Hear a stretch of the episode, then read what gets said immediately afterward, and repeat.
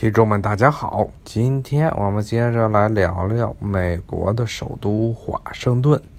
华盛顿这座城市位于美国东部的中线地带。呃，大家可能会有人经常会听见这样的论调啊，说美国这个城市，我们应该去学美国，为什么呢？因为美国这个城市，美国呀，它把首都建在了选在了一个新城市，选在一个小城市，呃，目的呢，只是发挥政治首都的作用，而将所谓的什么经济首都啊，放在了纽约，啊，这种说法。呃，在尤其是在原来过去的九十年代的时候啊，啊，包括零零年代初，特别受大家的欢迎啊，说这首都应该不应该成为发展成一个大城市？真，但是从美国历史上来看，华盛顿真的是像这些人所想象的那样，是美国政府刻意造出来一个造出来的一个呃，仅仅是政治上的首都吗？啊，其实不然。华盛顿这座城市从地理栏上看，它位于波多马克河和阿纳科斯蒂亚科斯蒂亚河的交界处啊，呃，有点像呢咱们的重庆啊，叫长江和嘉陵江的汇合之处。所以其实是，而且呢，这个波多马克河和阿纳克斯蒂亚河其实是很宽的河流，尤其是波多马克河，一直是弗吉尼亚最重要的几条粮食运输通道之一。它的宽度其实，它的它在华盛顿这一带的宽度其实和这个美国最著名的大河密西西比河的下游差不多，水面很宽，所以呢。这两条河的交汇之处，明显的当时跳到这儿的目的，就是要因为它的这交通便利啊，而且这阿纳克斯蒂亚，而且呢，在这两个河的交界之处呢，已在华盛顿这座城市诞生之前，已经有了两个小的港口城市，一个就是 Georgetown，美国的著名的大学乔治敦大学就坐落于此。那么另一个呢，是在稍微下游一点的 Alexandria 亚历山大里亚，当时也是一个重要的港口城市。像华盛顿，它呢每周日都会去阿拉都会去 Alexandria 阿历亚历山大里亚啊镇子上的这个教堂去做礼拜，所以可以说明这个这个镇子当时算是很大的一个城市。当时。美国为了当时为美国人为什么挑这块地方建一个新的城市呢？其原因其实很简单，就是美国北方和南方就选都问题吵得不可开交。我们知道，美国的北方呢，它的气候呢相对来说比较寒冷啊，然后呢，呃，农业稍微相对来说不算很发达。那么南方呢，都是尤其从弗吉尼亚往南的那些州。什么北卡呀、南卡罗来纳呀，像包括乔治亚州啊，包括之后的路易斯安那州啊、佛罗里达这些地方，都是气候潮湿，非常适合种植而经济。那么南北之间的经济差异非常明显。当时北方呢，主要是以商业为主；南方以这个农业、种植业为主。那北方呢？这些北方呢非常强调的所谓对外贸易，尤其像什么纽约呀、波士顿呀、什么费城啊、巴尔的摩，这些都是重要的港口，他们依赖于与欧洲，包括与欧洲与呃亚洲，特别是中国之间的贸易往来。而南方呢，强调的所谓是自给自足的这种种植园经济，的其代表呢，就是像什么托马斯杰弗逊同志，他认为美国就不应该对外开放，要自己守着这个后院的这一亩三分地，把它种好了，就可以过上田园牧歌般的生活。所以这南北之间的很多的政治观念都不一样。在独立战争时期，他们有一个共同的对手呢，就是英国啊，这样他们还能勉强的统呃合作起来。但是真正的当英国人被法国人打败之后呢，美国人获得独立，啊，这两边南北之间的差异就很明显了。有些南北为，特别是他们为了这个首都吵得不可开交，而是最后得出的结论呢，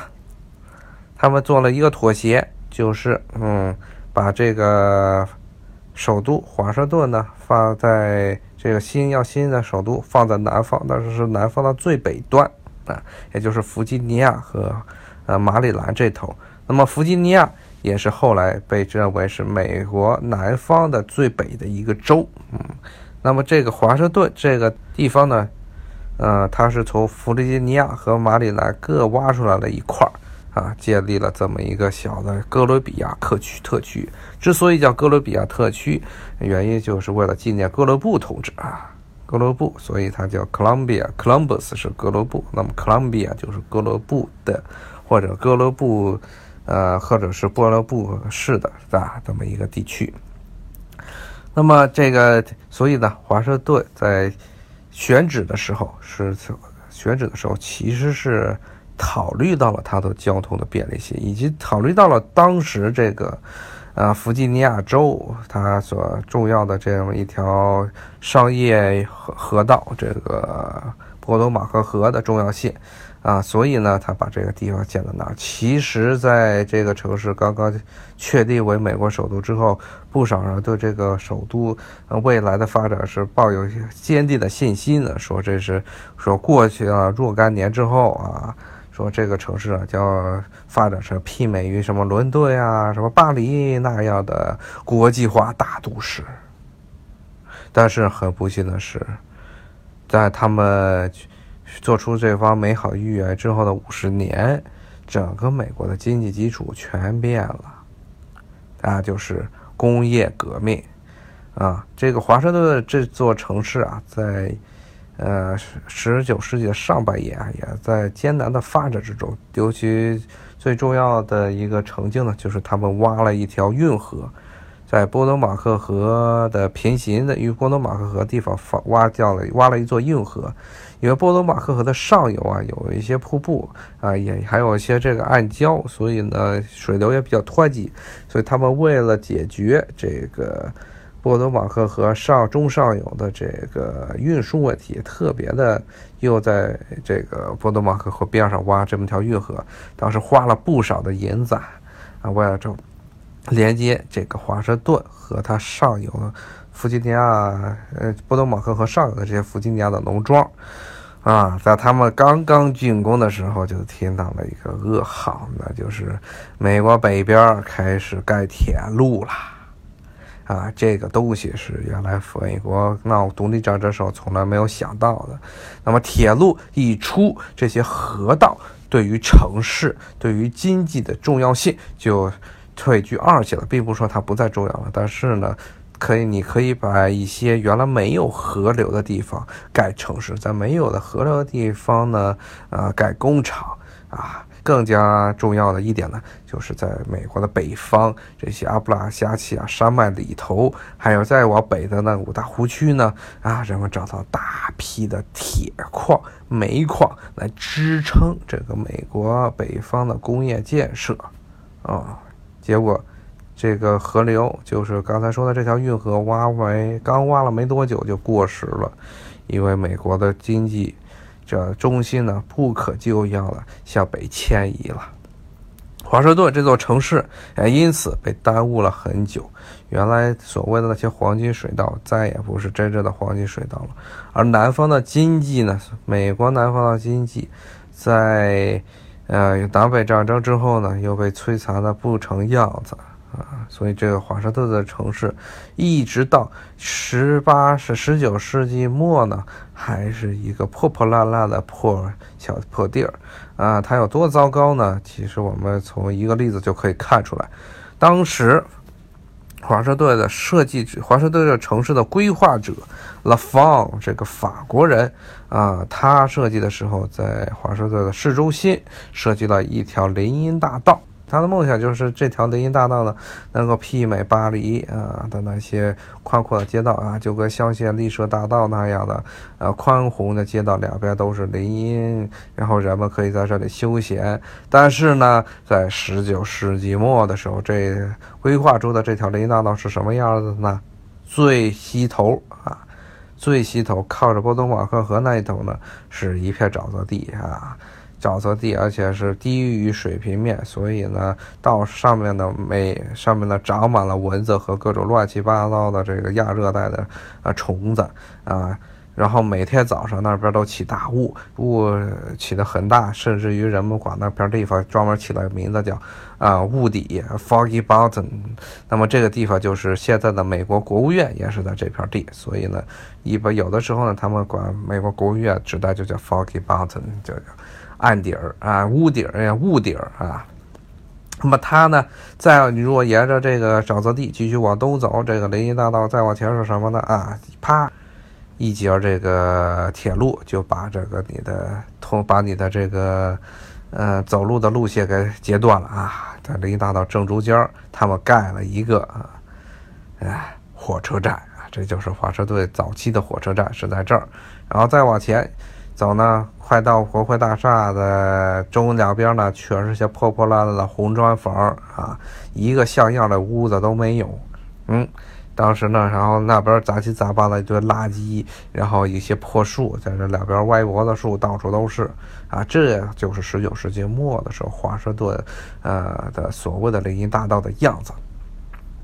当时整个华盛顿的城市，呃，这座所谓的可怜的林荫大道的。嗯，命运呢，就跟当时整个华盛顿这个城市是一样的，也就是它没有真正认真的规划，而且没有什么除了联邦政府之外，联邦政府的雇员之外，它没有什么真正的其他的经济呃产业做支撑，所以这座城市一直都是默默无闻，完全辜负了美国刚建成的时候人们对它的期望，反而是北方的纽约啊。超越、超乎了人们的想象，把别的那些北方的大城市，尤其是费城呀、巴尔的摩呀，包括波士顿，全挤下去了，成为一个人口众多、成为世界的商业中心、金融中心。而华盛顿呢，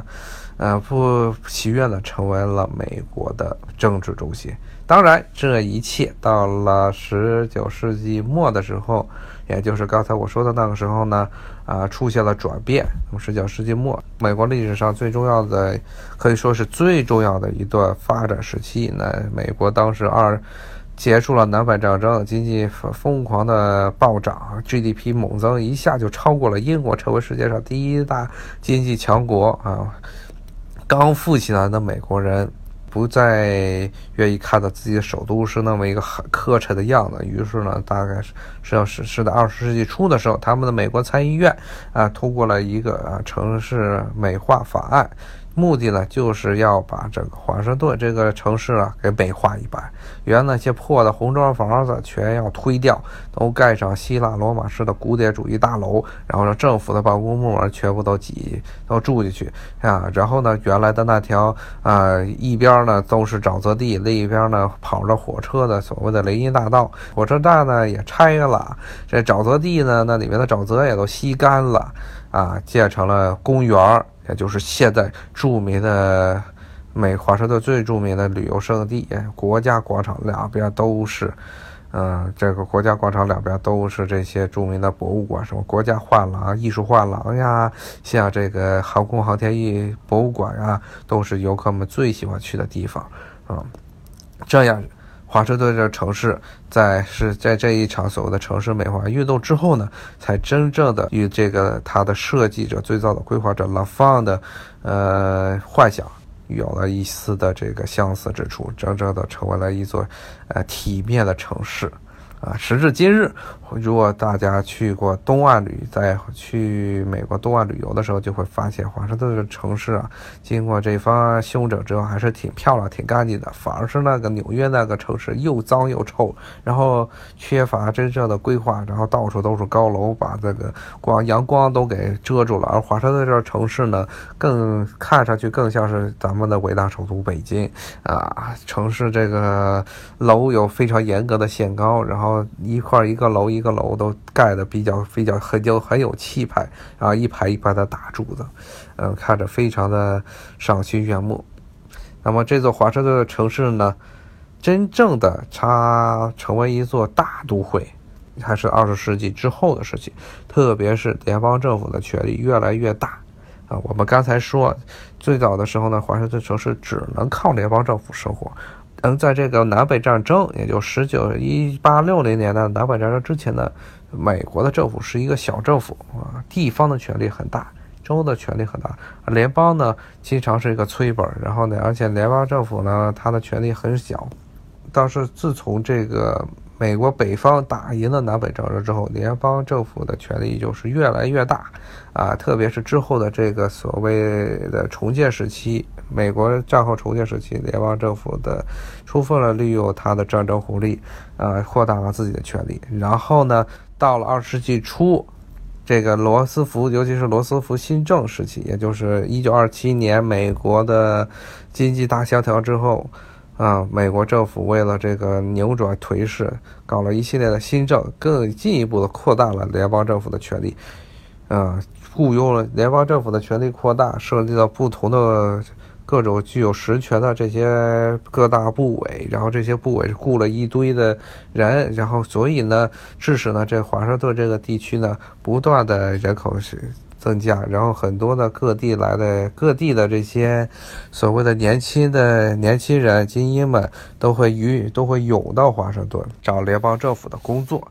华盛顿这个城市随着联邦政府它的职能的扩大，它这个城市也更加繁荣起来。特别是一个重要的企业产业，那就是这个啊军工产业在。方兴未艾。如果你来到华盛顿，会发现这个地方遍地呢都是这些军工企业的广告。因为美国在二十世纪初的时候，已经成立了一个在政治上已经成立了一个著名的所谓的军事政治。军工联合体，那么它对华盛顿的影响，对华盛顿的政治的影响，对美国政治的影响是非常大的。那么这些军工企业，他们的总部或是把总部设在华盛顿的附近，或是把他们的呃重要最重要的代表处都设在这地方啊。这些企业呢，也雇佣了大批的雇员来为他们工作，然后呢。时光呢，又到了这个二十世纪的八九十年代，这个时候美国发生了这个互联网革命，然后之后呢又是 IT 革命，这些美国的政府，特别是美国的军方，又是对这个，又是对这些，呃，又是对这些所谓高科技是最敏感的部门，所以呢，他们雇佣大批的 IT 企业来帮他们干活，这也促使了华盛顿的另外一大产业 IT 企业的出现啊，那么。到了二世纪的，到了这个新的一个世纪呢，随着美国，尤其是二零零八年的这个，